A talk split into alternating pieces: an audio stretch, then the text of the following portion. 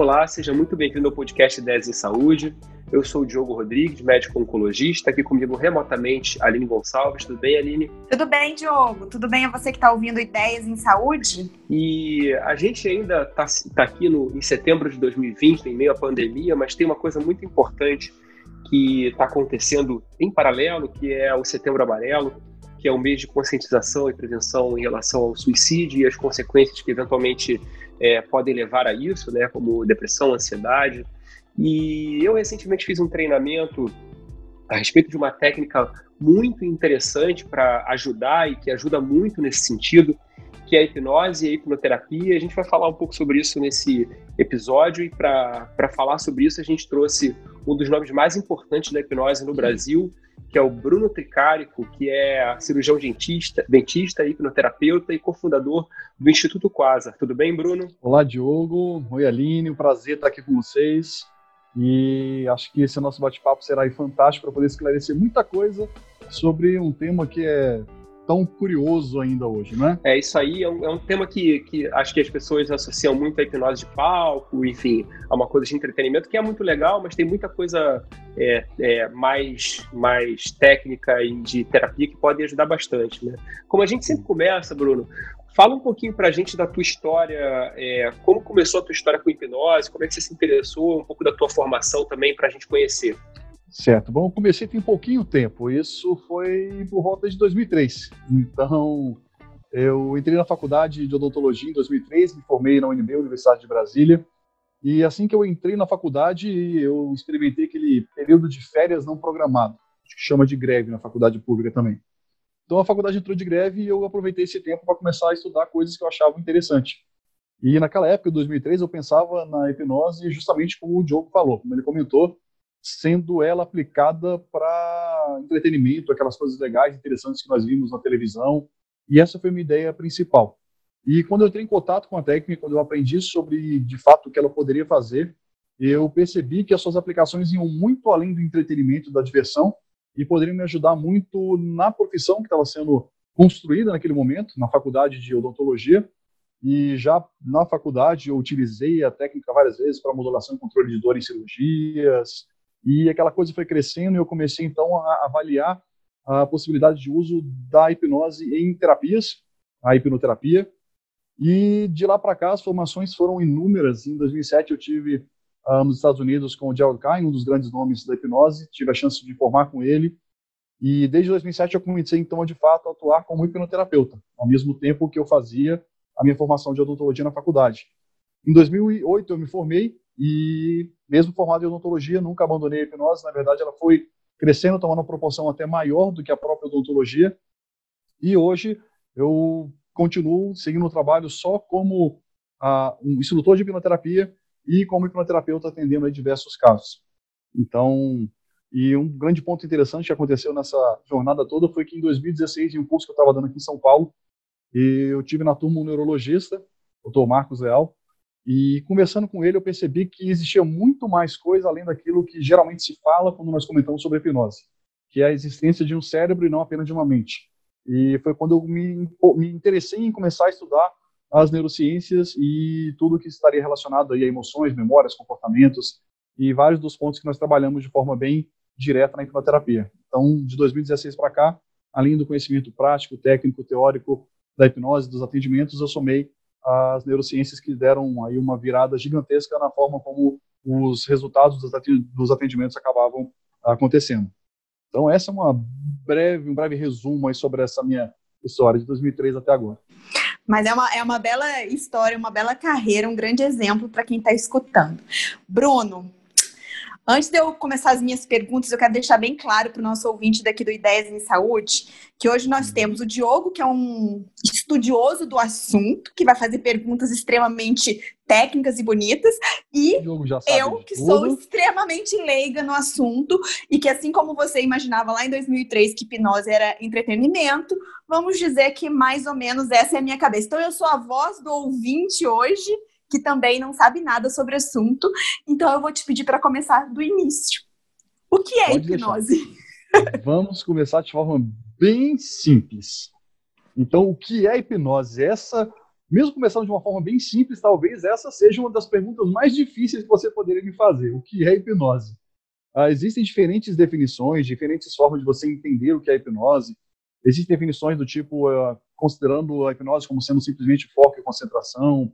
Existem aí entendimentos mais aprofundados falando, falando sobre como a hipnose de fato altera a forma como o seu cérebro processa informações. Mas para a gente se manter simples e fazer com que todas as pessoas possam entender, nós podemos dizer que a hipnose envolve sim foco, concentração, envolve a vontade da pessoa de se entregar ao processo e dessa forma fazer com que a nossa linguagem possa alterar a percepção daquele que passa pelo processo. Então é o uso da atenção, da concentração, da comunicação para através dela alterar as suas percepções da realidade. De forma bem simples assim. Nossa! Mas engatando nessa pergunta de que é hipnose, então, na verdade, hipnose é, é uma técnica que qualquer um pode ser submetido ou a pessoa tem uma tendência, uma facilidade maior de, de, de, de, passar por essa técnica, de conseguir entrar nesse estado de, de, hipnose. Eu não sei se é a palavra certa é um estado de uhum. hipnose, enfim, vai me corrigindo tecnicamente. Mas qualquer legal. pessoa consegue perguntas... chegar a esse ponto. É porque eu tô Bom. querendo saber se eu, se eu, dou conta do recado. Perfeito. e essas perguntas, mesmo de, mesmo de iniciante, mas falando com o pessoal aqui, uh, eu espero que eu entregue da melhor forma possível e fazendo com que elas possam enxergar além do básico. Então, existem diferentes formas de você ver hipnose, existem teorias sobre estados de hipnose e teorias de não estado, vamos dizer assim. Eu gosto das teorias de não estado que acabam permitindo que ela seja algo mais presente na nossa vida no dia a dia. Mas a hipnose ela seria então um momento ou um instante que é natural, que é espontâneo, mas pode ser induzido por qualquer outra pessoa que conheça técnicas para conduzir uh, um cliente, um sujeito para esse estado de maior resposta às sugestões. E existe sim uma diferença de pessoas que respondem bem à hipnose e pessoas que têm uma certa dificuldade. Existem cientistas que falam sobre todas sobre como nem todas as pessoas seriam hipnotizáveis, vamos dizer assim. Mas nós percebemos na nossa prática que com maior ou menor esforço, uh, todas as pessoas que passaram por nós de alguma forma conseguiram algum tipo de resposta. Então existem sim pessoas que respondem bem, existem que, pessoas que têm um maior tipo de impedimento a princípio, mas todos podem desenvolver essa habilidade. E se estuda muito até, Aline, sobre o que de fato acontece com o nosso cérebro durante hipnose, justamente para entender como eu posso direcionar a minha atenção ou os meus exercícios para fazer com que essa pessoa que não responde tão bem possa é, responder melhor de uma vez seguinte. E existem aí, então, estudos mostrando como algumas formas de estimulação uh, eletromagnética intracraniana pode exercitar algumas áreas específicas que favorecem o estabelecimento de alguns fenômenos da hipnose. Então, sim, algumas pessoas respondem mais fácil, outras respondem com um pouco mais de dificuldade, mas dependendo do esforço de cada um, nós podemos chegar em um denominador comum. Emendando nessa pergunta, Bruno, hipnose, né, o nome original hipnose vem do deus do sono, hipnos, né?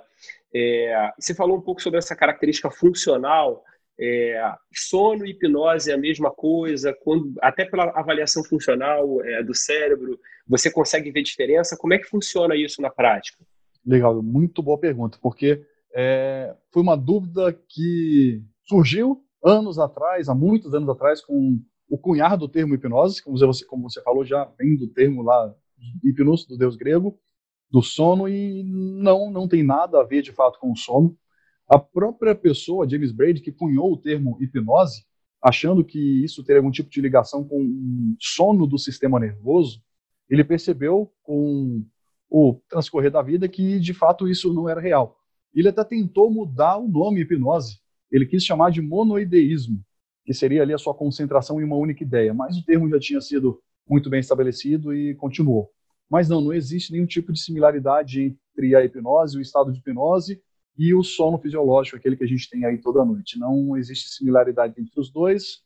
E, na verdade, a hipnose, você está trabalhando com um estado muito mais concentrado, muito mais focado e não aquele desligamento, aquela dissociação, talvez, se eu possa falar assim, durante o, o sono. Bruno, quais são as características das pessoas não sei se existe uma, um grupo de características que definam as, as pessoas que mais procuram esse tipo de técnica e, e geralmente essas pessoas elas buscam o quê? Porque eu já tenho algumas pacientes, até me interessei, que falam que uhum. emagrecem através da hipnose, outras que tratam depressão. Enfim, quais são as, as, principais buscas pela hipnose como um, um tratamento, um coadjuvante em algum tipo de tratamento? Bom, posso falar por mim os casos que mais são procurados, que mais as pessoas buscam ajuda em relação, que seria, primeiro, ansiedade, Acho que eu poderia colocar em seguida a busca de autoestima, foco, concentração. A depressão também é um do, uma das demandas mais comuns. Então, se eu pudesse separar algumas, eu colocaria ansiedade e, por incrível que pareça, a busca de performance, de autoestima, de concentração e motivação para fazer algo e também, claro, aí a depressão. O emagrecimento muitas pessoas buscam, mas não me buscam tanto para esse ponto. Mas sim, muitas pessoas buscam a hipnose como forma de trabalhar a motivação para iniciar um processo de dieta ou de início de exercícios, e ela é um excelente ajuda nesse processo, nessa reeducação que está envolvida no emagrecer. Tem, tem algumas preocupações que as pessoas normalmente têm, que é se a pessoa vai contar algum segredo, né? Se ela vai, é, você vai hipnotizar, ela vai, sei lá, tirar a roupa e sair correndo pela rua, enfim. É, como é que funciona isso? Você, você com a hipnose, você consegue controlar de fato uma pessoa? Bom, infelizmente não. Infelizmente, porque se isso, essa possibilidade de controle de uma pessoa estivesse aí nas mãos de pessoas éticas, nós conseguiríamos resolver o problema de todos no mundo, porque eu controlaria ela para fazer aquilo que fosse necessário fazer para resolver o seu problema.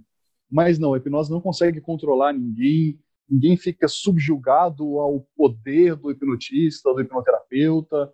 Então, esse é um dos grandes mitos que envolve essa técnica, essa coisa do perder o controle e subjugar a vontade de quem está conduzindo o processo. Então, não, você contém, você mantém o seu controle durante todo o processo de hipnose, você não vai fazer aquilo que você não quiser, você não vai falar aquilo que não quiser falar.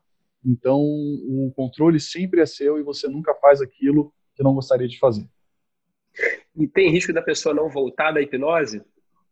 Bom. Ah, Diogo, essa pergunta era minha, que ela é bem leiga, viu? Você, então como você. conhecedor de, de, de, hipnose, acho que Ele seus tá colegas vão ficar envergonhados de você. Eu Pode vou deixar fazer, o Diogo então, responder essa pergunta. Diogo, vai, vou deixar essa com você, Diogo. Faz então, Aline. Pode fazer que eu respondo. Vai lá. Eu corro algum risco de ser hipnotizada e não voltar mais para o mundo real?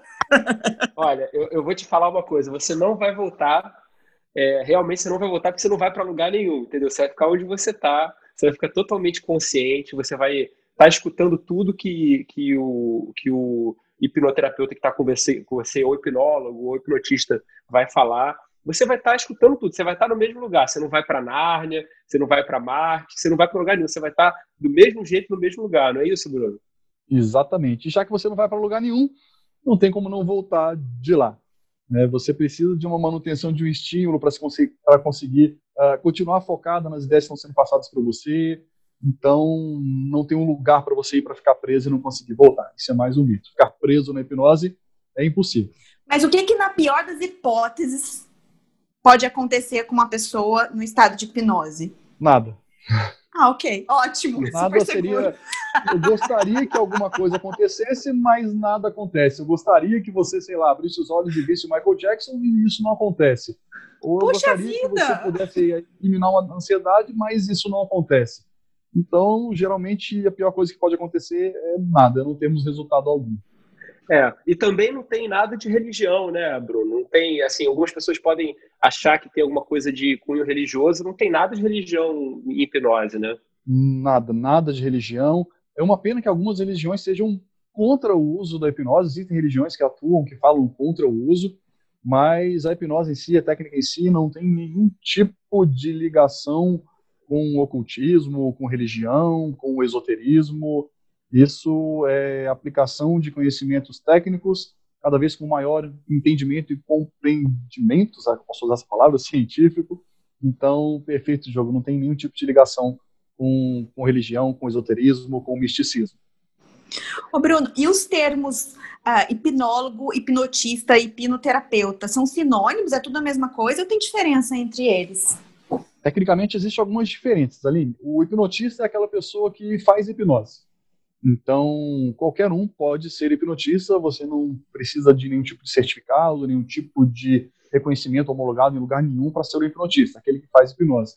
Então, se você uh, bateu um papo com o Diogo, ele te falou sobre as coisas que ele aprendeu, você tenta executar isso aí na rua e consegue, você é um hipnotista, você está hipnotizando. Então, este é o hipnotista.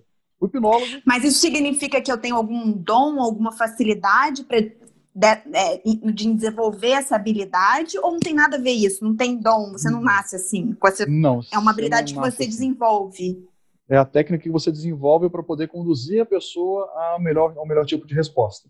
Mas se nós pudéssemos dizer de algum tipo de dom, seria o dom das pessoas que nascem com uma habilidade maior de serem hipnotizadas.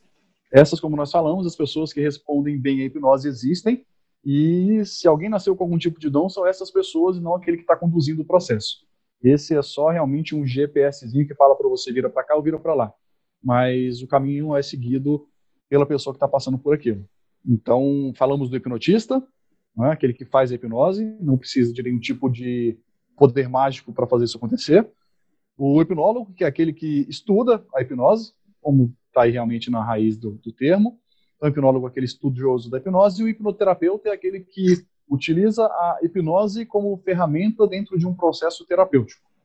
Então, se você faz algum tipo de terapia e utiliza a hipnose nesse processo, você junta esses dois termozinhos e acaba fazendo, então, cunhando aí o termo hipnoterapeuta, o termo hipnoterapia, que é a junção desses dois, da hipnose e do processo de terapia.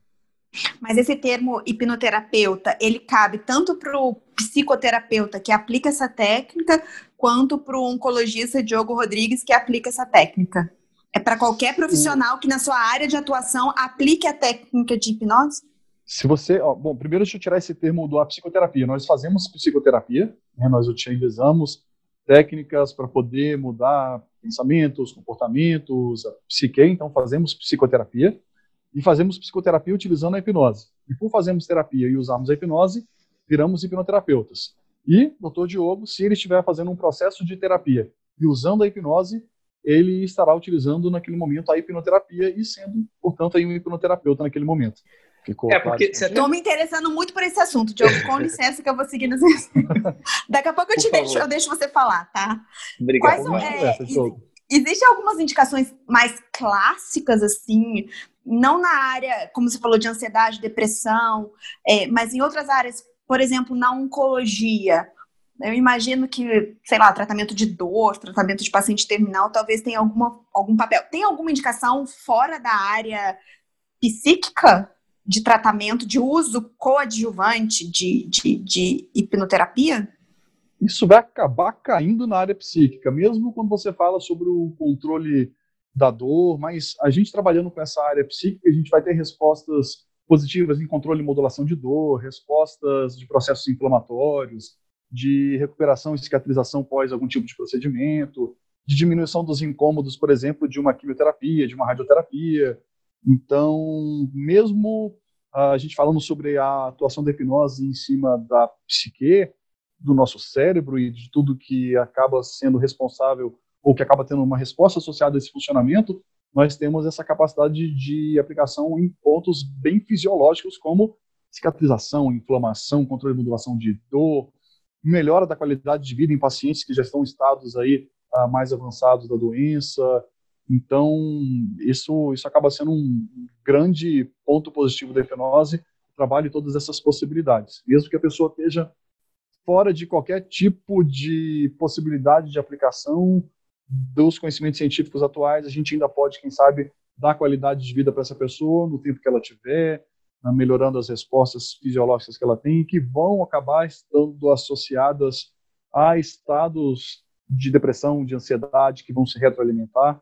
Então, percebo que a hipnose ela pode ser utilizada, sim, em todos esses casos que nós achamos que são exclusivamente fisiológicos e terminais até. Interessante esse ponto.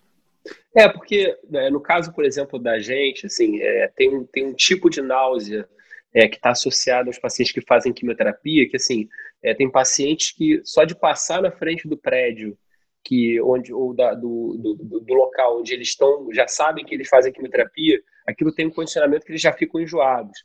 Eu tive paciente que só de pisar na clínica, é, de entrar na clínica, já, já ficava enjoado. Então, certamente tem um, tem um mecanismo neuro, neuronal aí que faz com que de a pessoa já associe naturalmente. Isso certamente tem uma, tem uma forma de você é, ressignificar, e, isso, essa até é a pergunta que eu queria fazer, né, no sentido de, de, do conceito que você falou um pouco da, da terapia, que a gente usa muito, que é a ressignificação.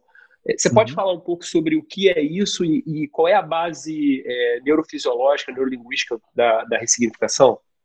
Legal. Antes só de falar desse pontinho da ressignificação, em relação a esse exemplo super legal que você deu, uh, eu não lembro se eu dei esse exemplo no, no curso que o Diogo estava aqui, mas uh, em um experimento relacionado a memórias e a consolidação de memórias que foi feito, algumas pessoas, dois grupos de pessoas foram divididos e essas pessoas passaram por um estímulo alérgico. Então, os cientistas colocaram dentro de um, um aerossol um estímulo alérgico, as pessoas geravam aquilo de lá dentro de um ambiente, tinham as respostas alérgicas, tinha a medição de, uh, de muco para ver, para poder quantificar essa resposta, e todas essas pessoas que tiveram então essas respostas alérgicas foram em seguida divididas em dois grupos, e o primeiro grupo, ele dormiu normalmente durante a noite e retornou depois de duas semanas, já o segundo grupo, ele foi obrigado a ficar 24 horas sem dormir e também retornou depois de duas semanas para avaliação do, do, dos resultados.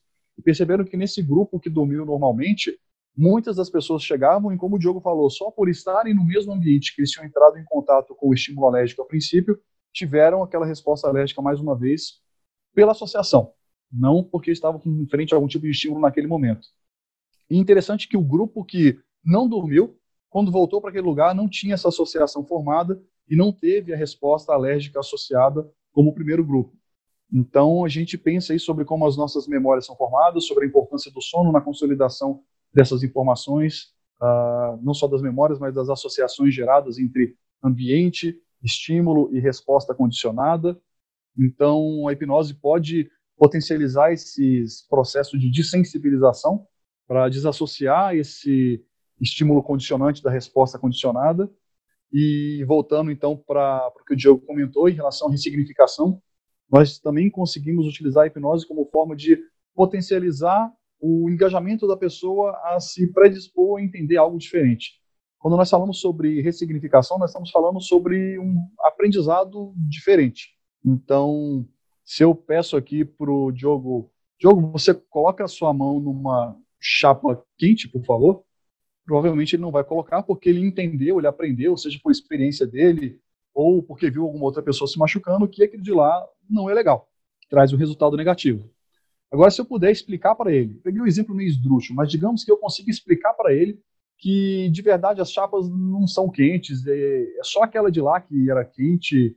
Se eu conseguir fazer ele acreditar e aprender uma coisa diferente da que ele aprendeu anteriormente, ele provavelmente vai agir diferente com esse novo aprendizado. Quem sabe ele coloque a mão numa chapa quente mais uma vez. Não gostei desse exemplo porque eu peguei uma coisa ruim, mudei o entendimento e fiz ele se queimar no final, né? Mas muitas vezes você deixa de fazer algo ou você faz algo pelo aprendizado anterior que você teve em uma experiência e o que nós fazemos é te ensinar alguma coisa diferente para que você mude a sua resposta que é justificada pela experiência e pelo aprendizado anterior. Então você aprende diferente e você age, pensa, se comporta diferente. Então, essa é, o, é a base, é o princípio que está envolvido quando nós falamos sobre ressignificação. Ensinar algo É uma fobia, né?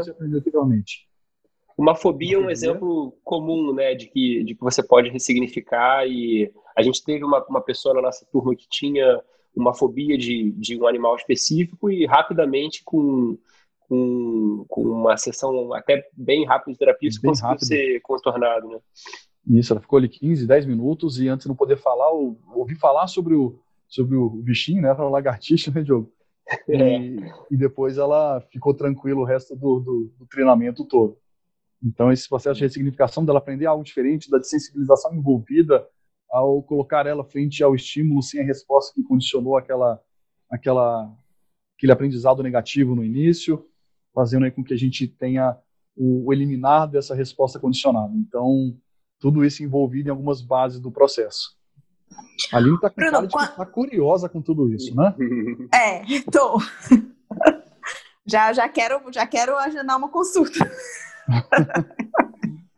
Olha só, é, quando as pessoas falam que alguns problemas a gente tem que voltar a, a, a vivenciá-lo, né, para uhum. poder tentar é, ressignificar o termo que vocês usam. Isso é a técnica de que as pessoas falam que é a técnica de regressão ou não? Ou a hipnose usa dessa técnica para poder chegar a algum objetivo? Ela faz parte da hipnose ou é diferente? Boa pergunta. Geralmente as pessoas, algumas pessoas colocam como se fosse a mesma coisa, tudo junto, outras dividem, mas o que acontece é, existe o fenômeno regressão, que seria aí o, o a busca ou o encontrar de algumas informações do passado, sejam elas reais ou não, a gente poderia se aprofundar bastante nisso, mas eu, a regressão em si seria essa volta no tempo para você reviver um momento de quando você era mais nova, de quando você era criança.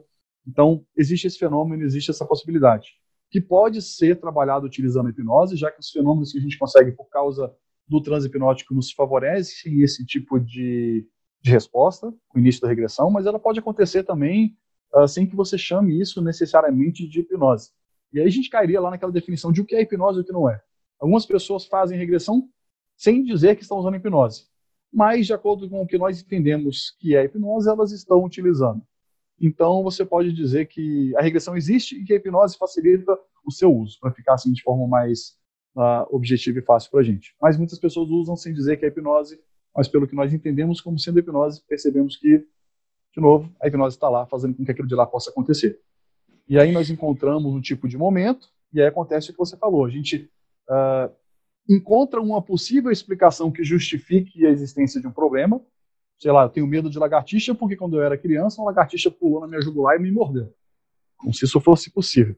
Mas para uma criança, quem sabe uma lagartixa que caiu da parede em cima dela pode ter sido entendido realmente esse fato como uma agressão, algo muito intenso emocionalmente falando. E o processo de ressignificação, num exemplo bobo como esse, seria simplesmente falar para você, ó, Aline, já que nós encontramos essa informação, e ela pode ser real ou não, mas já que essa informação surgiu por algum motivo, e quem sabe isso justifique o que você sinta, se você entender que aquela lagartixa não pulou no seu pescoço para morder sua jugular e te matar, talvez esse novo aprendizado, essa ressignificação daquele momento te faça reagir diferente quando você encontrar aquele estímulo posteriormente. Então esse é um processo de ressignificação no uso da com uso conjunto à regressão. Mas nós não precisamos voltar no tempo ou encontrar de fato um evento, uma história que justifique o seu problema. Eu gosto muito de usar como exemplo, uh, para ficar bem simples, imagina que você precisa viver a sua vida seguindo uma fórmula matemática para ser feliz, que é A mais B. Enquanto você vive seguindo A mais B, está tudo bem.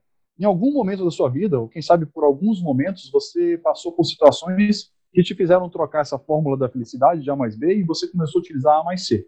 E A mais C traz problema. O que, que eu preciso fazer para te devolver a fórmula da felicidade? Eu preciso encontrar o momento que te ensinou que A mais C é o que deve ser utilizado.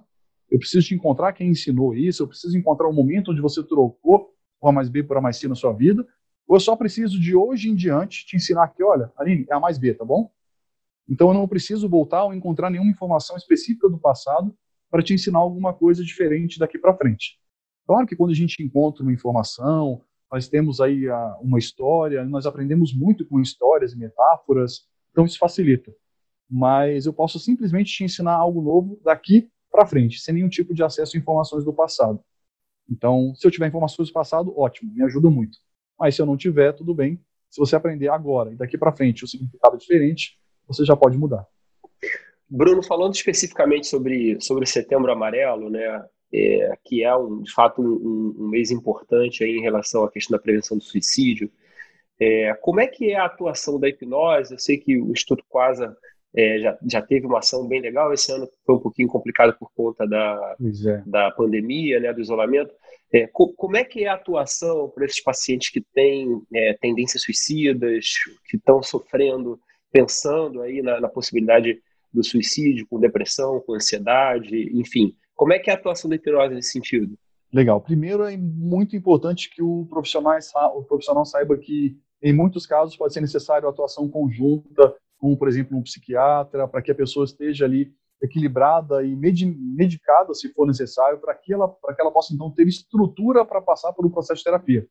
Acontece que muitas vezes pessoas como essas estão tão debilitadas que elas não conseguem uh, a entrega necessária e até a melhor atitude mental para poder ser amparada num processo de terapia, seja utilizando a hipnose ou de forma convencional com um psicólogo. Então, elas muito, muitas, vezes, muitas vezes precisam estar acompanhadas de um psiquiatra, precisam estar medicadas para então ter a estrutura necessária para poder passar pelo processo de hipnose e hipnoterapia. Quando elas estão prontas e podem então passar pelo processo, nós focamos muito em, além de, claro, todo um processo bastante amplo, mas em casos de suicídio, onde a pessoa ah, já busca encerrar aquele sofrimento pela ausência de perspectiva de um futuro, e a gente comenta aqui no nosso estudo todo momento sobre como nós criamos a nossa percepção do mundo. Isso envolve registros anteriores, envolve previsão de um futuro e o seu estado atual para poder gerar uma visão de um todo. Então, quando a gente começa a interferir nesses três tempos, passado, presente e futuro, em uma pessoa, por exemplo, não consegue mais ter um vislumbre positivo da sua vida, você consegue e começa a dar outras possibilidades para essa pessoa e por isso começamos a quebrar a possibilidade inicial dela vir a tomar um tipo de atitude mais drástica. Então, é começar a gerar referência de um possível e um futuro diferente e começar a trabalhar com todas as informações que nós tivemos e várias das técnicas possíveis para poder fazer ela perceber a realidade de outra forma. Então, a princípio de cara, entregar uma possibilidade de futuro que ela não enxerga, porque graças a essa impossibilidade de enxergar algo além daquilo que ela está sentindo, ela quer acabar com tudo. Então, fazer ela ver outra possibilidade, começar a perceber a realidade de outra forma, e aí a gente começa, então, a abordá-la de forma mais ampla, mais sistêmica, e devolver ali o equilíbrio para ela de forma geral. Bruno, você que contou para a gente toda a sua trajetória, sua carreira, na verdade você é um pioneiro, né, em hipnose aqui no Brasil. Com o passar do tempo, o que, que você percebeu em termos de aceitação, seja da sociedade de uma maneira geral, da sociedade médica, dos profissionais de saúde, como que está sendo a aceitação ao longo dos anos em relação à hipnose, à hipnose terapia, enfim, a todo esse trabalho que você vem desenvolvendo? Legal. Eu tive aí 17 anos para acompanhar um pouquinho de perto essa história e o buscar da hipnose. Isso me lembra até da sua pergunta anterior sobre as pessoas que buscam, sobre as demandas. E eu falei sobre aquelas demandas que acabavam sendo bastante comuns. Mas se eu pudesse colocar o tipo de pessoa que buscava anteriormente, talvez eu pudesse falar para você que eram pessoas um pouco mais uh, abertas, quem sabe com uma visão mais holística, e esse perfil de público que busca o atendimento mudou bastante, ou pelo menos a minha prática, eu percebi uma mudança muito grande desse público. Então, hoje você percebe pessoas de todo tipo de mentalidade, de vários tipos de perfis profissionais diferentes buscando ajuda, desde a pessoa mais simples e sem um estudo, até pessoas com um grande entendimento da psique e do próprio cérebro buscando a possibilidade do uso da hipnose como ferramenta no processo de mudança. Então, eu vejo o mercado crescendo cada vez mais, pessoas buscando cada vez mais a possibilidade do uso da técnica, pessoas buscando cada vez mais entender e aprender sobre ela, porque houve uma grande massificação da hipnose. E algumas. Ah, quando, gente, quando surgiu o YouTube, né, a gente começa a ver, então, aquilo que nós comentamos no início, a hipnose para brincar, para fazer coisas divertidas, interessantes. E, querendo ou não, essa exposição da hipnose como entretenimento fez com que as pessoas descobrissem a técnica. E, ao descobrir a técnica, elas vão atrás de saber o que mais pode ser feito, além de comer cebola achando que é maçã. Então, existem muitas pessoas que são contra as, contra as demonstrações de palco. Eu, pessoalmente, sou a favor, desde que, claro, sejam realizadas com ética, com respeito a quem está passando por tudo aquilo. E querendo ou não, essa exposição ela fez com que as pessoas tivessem contato com a técnica, entendessem, aprendessem, buscassem mais sobre as possibilidades de uso para resolver problemas sérios, como você falou agora, depressão, suicídio, ansiedade, seja ela como uma abordagem principal ou como coadjuvante em vários outros processos de terapias, com psicólogos, médicos, fisioterapeutas, cirurgiões dentistas. Então, o mercado está sendo cada vez mais explorado, está evoluindo muito. Muito do que se conhece hoje com a hipnose é, é, completamente diferente do que se falava quando eu comecei a estudar. Então, o mercado se desenvolveu muito. a técnica, os conceitos científicos envolvidos se desenvolveram muito e a busca aumentou bastante. Eu, eu já tinha tido outras experiências de treinamento no, na hipnose, né, e hipnoterapia também. Você falou ser, ser, ser cofundador do Instituto Quasar, né? A gente tem vários cursos no Brasil de formação, tanto para hipnólogo, para hipnoterapeuta, para hipnotista, né? Uhum. É, e aí você, enfim, cofundou o Instituto Quasar para qual, qual, você vê que é o diferencial do, do Instituto Quasar em relação a, aos outros cursos, enfim. Não estou dizendo que seja melhor ou pior, mas Sim. assim, claramente há uma preocupação maior com neurolinguística, claramente há uma preocupação maior com neurociência, além da ética, além da, de, uma, de uma elegância também, um cuidado para fazer uma, uma, uma coisa bem feita e, e bem cuidada, né? Qual que você poderia dizer para a pessoa que está escutando que são os diferenciais? Quais que são os diferenciais do Tudo Quase? eu acho que o principal é o nosso conteúdo, aliado aí, por exemplo, a 17 anos de prática de, de hipnose, de hipnoterapia, infinidade de casos atendidos, muitos erros cometidos, seja numa demonstração ou seja num processo de terapia, que me fizeram aprender e conseguir passar de forma condensada todos esses 17 anos de experiência em oito dias de treinamento. Um conteúdo que, na minha opinião, é um, foi o pioneiro em inserir a neurociência dentro de um instituto como, como um, parte essencial do método que nós ensinamos. Então, o conteúdo todo não é ensinado simplesmente com base em, em um modelo teórico-filosófico, que é o que mais se utiliza quando a gente fala de hipnose, e talvez a Aline tenha ouvido falar sobre mente consciente, mente subconsciente, mente inconsciente. É legal, tem as suas funções, tem a sua aplicação, esse tipo de conversa, mas algumas vezes o que mais se ensina por aí em diferentes escolas de hipnose é um processo de terapia unicamente baseado em uma história, em um conto de fadas.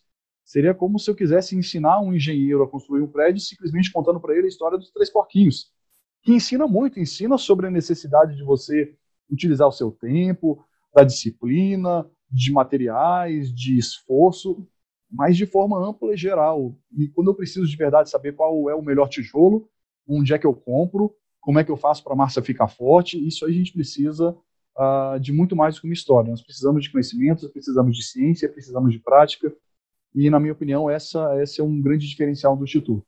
Conteúdo super bem desenvolvido com base em métodos científicos, em práticas científicas, em conhecimentos científicos, aliados aí a mais de 17 anos de prática no assunto e na combinação de diferentes perfis, seja no meu, seja no perfil do Pyong, no perfil do Everton, como a parte financeira, a parte de negócios, porque a gente fala tanto sobre o técnico, mas esquece que a pessoa vai sair do instituto precisando saber alguma coisa em relação ao que fazer para ganhar dinheiro com isso que elas investiram, com tempo e dinheiro para aprender.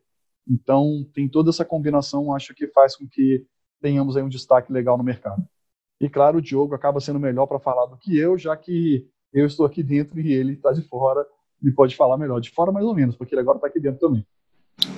É, certamente, certamente eu recomendo para todos aqueles que estiverem escutando, estiverem interessados em aprender e, acho que principalmente aprender, mas porque mais importante do que você querer executar é você querer conhecer a, a técnica e aí sim poder poder aplicar e ajudar outras pessoas.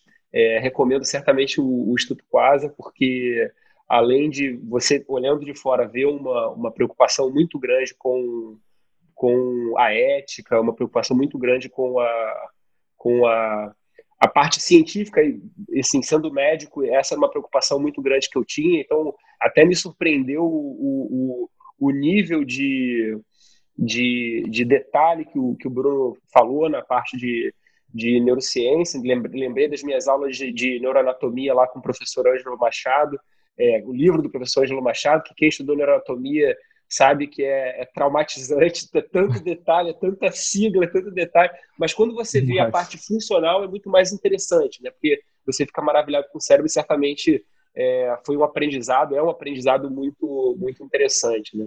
E estamos reestruturando, viu, Diogo? A gente está colocando aí uma, uma alteração na carga horária para fazer com que as práticas sejam mais intensas e que a vivência possa acontecer também de forma mais, mais emocionante, porque nós aprendemos muito com as emoções envolvidas, com a prática Então, vamos dar uma pequena reformulada, que já era a nossa ideia já desde alguns cursos atrás, e já buscamos a implementação dessa diferença estrutural para a turma de outubro. Então, Legal. é mais interessante ainda. Muito bem, Bruno. Assim, no meu dia a dia, na minha prática, conversando com as pessoas, com as pessoas e às vezes perguntando opiniões, o que eu tenho percebido com o passar do tempo, assim, é que as pessoas estão tendo menos uhum. preconceito, entre aspas, em relação a esse tipo de, de, de terapia, né? Então, eu imagino que as perspectivas futuras sejam muito boas. Eu queria saber do seu ponto de vista que viveu, né, tem toda essa trajetória de mais de 10 anos, você falou 16 anos, 18, não me perdi no número, 17 anos, é, que você viveu e, e provavelmente você viveu diversas etapas e diversos desafios, diversos uh, dificuldades de todos os sentidos em relação, até mesmo em relação a essa questão de, de preconceito com quem faz isso, com quem não faz. Enfim, quais são as perspectivas futuras uh, em relação à hipnose, tanto aqui no Brasil quanto no mundo? Como é a visão do mundo em relação a, a esse tipo de técnica e de habilidade, enfim. Eu não sei nem como é que eu, depois de tanto conteúdo que eu tive nessa conversa, já não sei nem mais o que, que eu chamo. Se é terapia, se é técnica, se é habilidade, enfim. Bom, legal, excelente pergunta. Eu vejo de verdade uma possibilidade que vai continuar sempre crescendo, porque é uma forma cada vez mais é, evoluída, evoluída não, mas é uma coisa que nós estamos começando a aprender cada vez mais sobre as possibilidades, sobre a eficácia. Uh, hoje se sabe muito mais do que se sabia há 17 anos atrás. Eu diria que, sei lá, sabe aquela história de crescimento de 50 anos em 5 lá do, do Juscelino? Eu acho que foi mais ou menos isso. Foi, sei lá, 70 anos em, em 17. É, a evolução é muito grande, o conhecimento está sendo exponencial, isso faz com que a hipnose seja vista e percebida como uma ferramenta que de fato pode ajudar muita gente. Então ela sai daquele, daquela aura de mística esotérica, começa a se provar como uma ferramenta com um potencial transformador enorme e simplesmente pela prova que ela começa a ter agora, ela começa a, quem sabe, ter o lugar que ela já merecia tantos anos atrás, porque mesmo sem comprovação nós tínhamos resultado. Agora com comprovação, as pessoas conseguem vê-la de uma forma mais clara, menos mística, por isso, por isso buscam cada vez mais esse tipo de opção. Os profissionais que podem trabalhar com ela também começam a buscar, o que faz com que ela só tenda a crescer muito mais.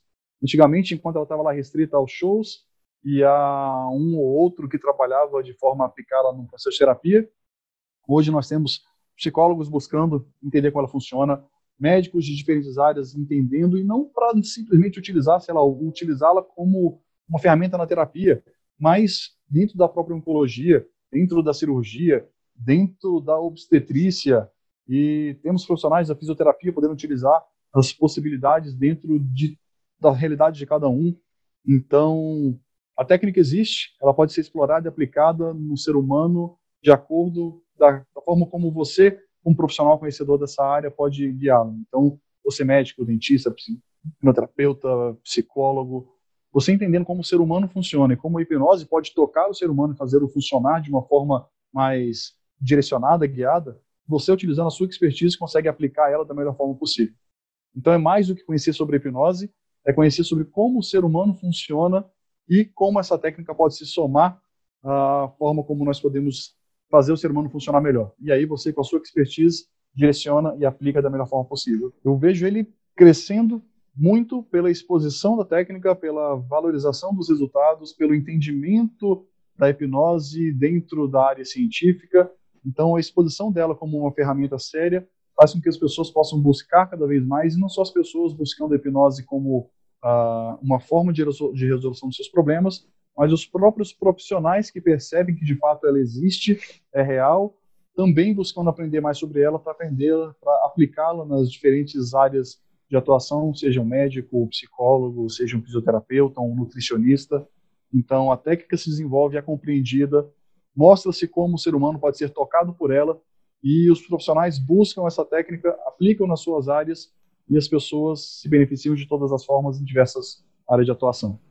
É, de certa forma, Bruno, assim, a hipnose ela também vem num, num, num momento em que é, a, a, mente humana como um todo ela está sendo revisitada, né, no sentido de que a gente vê as técnicas de meditação cada vez mais é, fazendo sucesso, é, e a gente sabe quando a gente vai estudar auto-hipnose, vê auto-hipnose, a gente vê muita coisa que as pessoas que, que são mais é, defensoras da meditação dizem, ah, não, isso não é auto-hipnose, isso é meditação, mas Sim. no fundo é uma, é uma é, forma de, diferente de você acessar a criatividade, enfim.